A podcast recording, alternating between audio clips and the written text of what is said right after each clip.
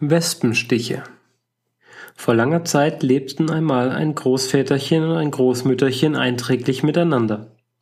Eines Tages ging Großväterchen in den Wald und wollte Gras schneiden. Während der Arbeit ergab sich die Notwendigkeit, ein kleines Geschäft zu verrichten. Der Alte war in der Wahl des Platzes nicht vorsichtig genug, und er hatte das Pech, ein Wespennest zu durchnässen. Die Einwohner quollen aufgebracht hervor und griffen ihn wütend an. Großväterchen schrie auf und drehte sich zur Flucht, es war aber bereits zu spät. Einige Dutzend Wespen hatten sich auf seinem wichtigsten Körperteil niedergelassen und stachen kräftig zu. Das arme Ding wurde zusehends größer, so richtig stattlich sogar.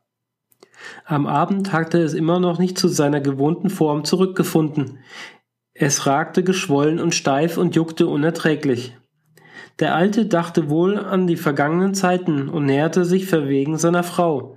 Großmütterchen war angenehm überrascht. Solche Vorkommnisse waren in den letzten Jahren sehr selten geworden. Das Erfreuliche überdeckte die Schmerzen. Großväterchen gab sich große Mühe und die Alte war begeistert. Es wurde eine unvergessliche Nacht.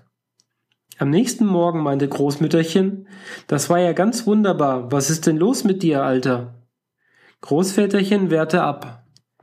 Das kommt von den Wespenstichen, die ich gestern abgekriegt habe. Ach, was hat das wehgetan? Großmütterchen jedoch zeigte überhaupt kein Mitleid mit dem Verletzten und kakelte zufrieden. Da haben also sogar Wespenstiche ihr Gutes, so wird erzählt.